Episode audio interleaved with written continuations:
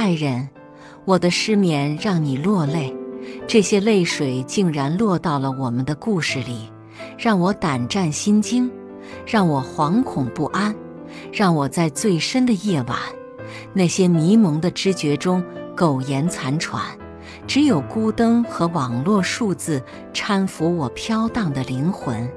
那些灵魂是你的，那些灵魂是很久以前就被你完全收走。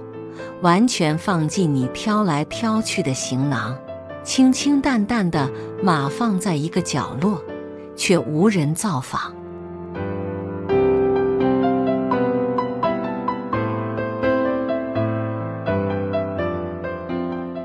爱人，泪水是关于失眠的所有情节的。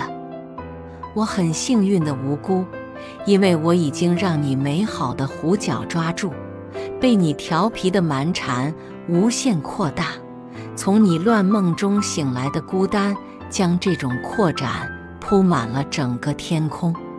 所以我是万恶，我这时的一举一动都渲染了让你厌恶的色彩。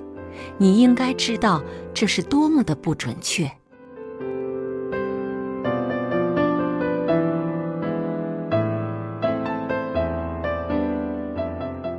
爱人，没有什么大不了的事，不就是失眠吗？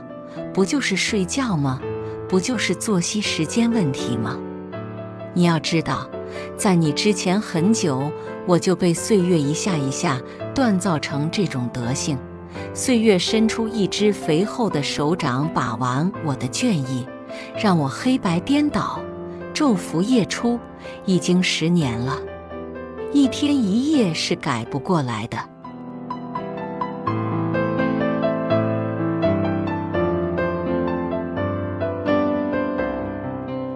所以你的哭泣虽然美丽，但是虚幻；虽然忧伤，但是带有真正的喜剧色彩。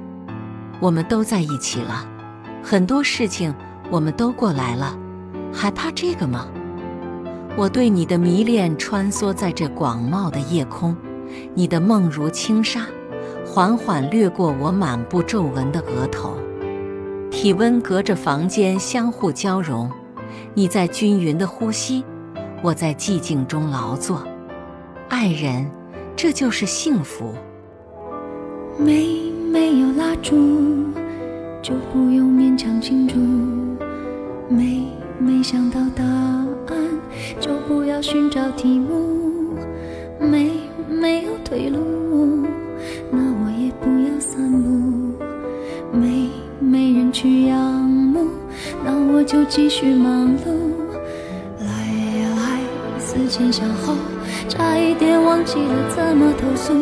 来呀来，从此以后不要犯同一个错误。将这样的感触写，自己。感动的要哭，很久没哭，不是为天大的幸福。将这一份礼物，这一封情书，给自己祝福。可以不在乎，才能对别人在乎。感谢收听，再见。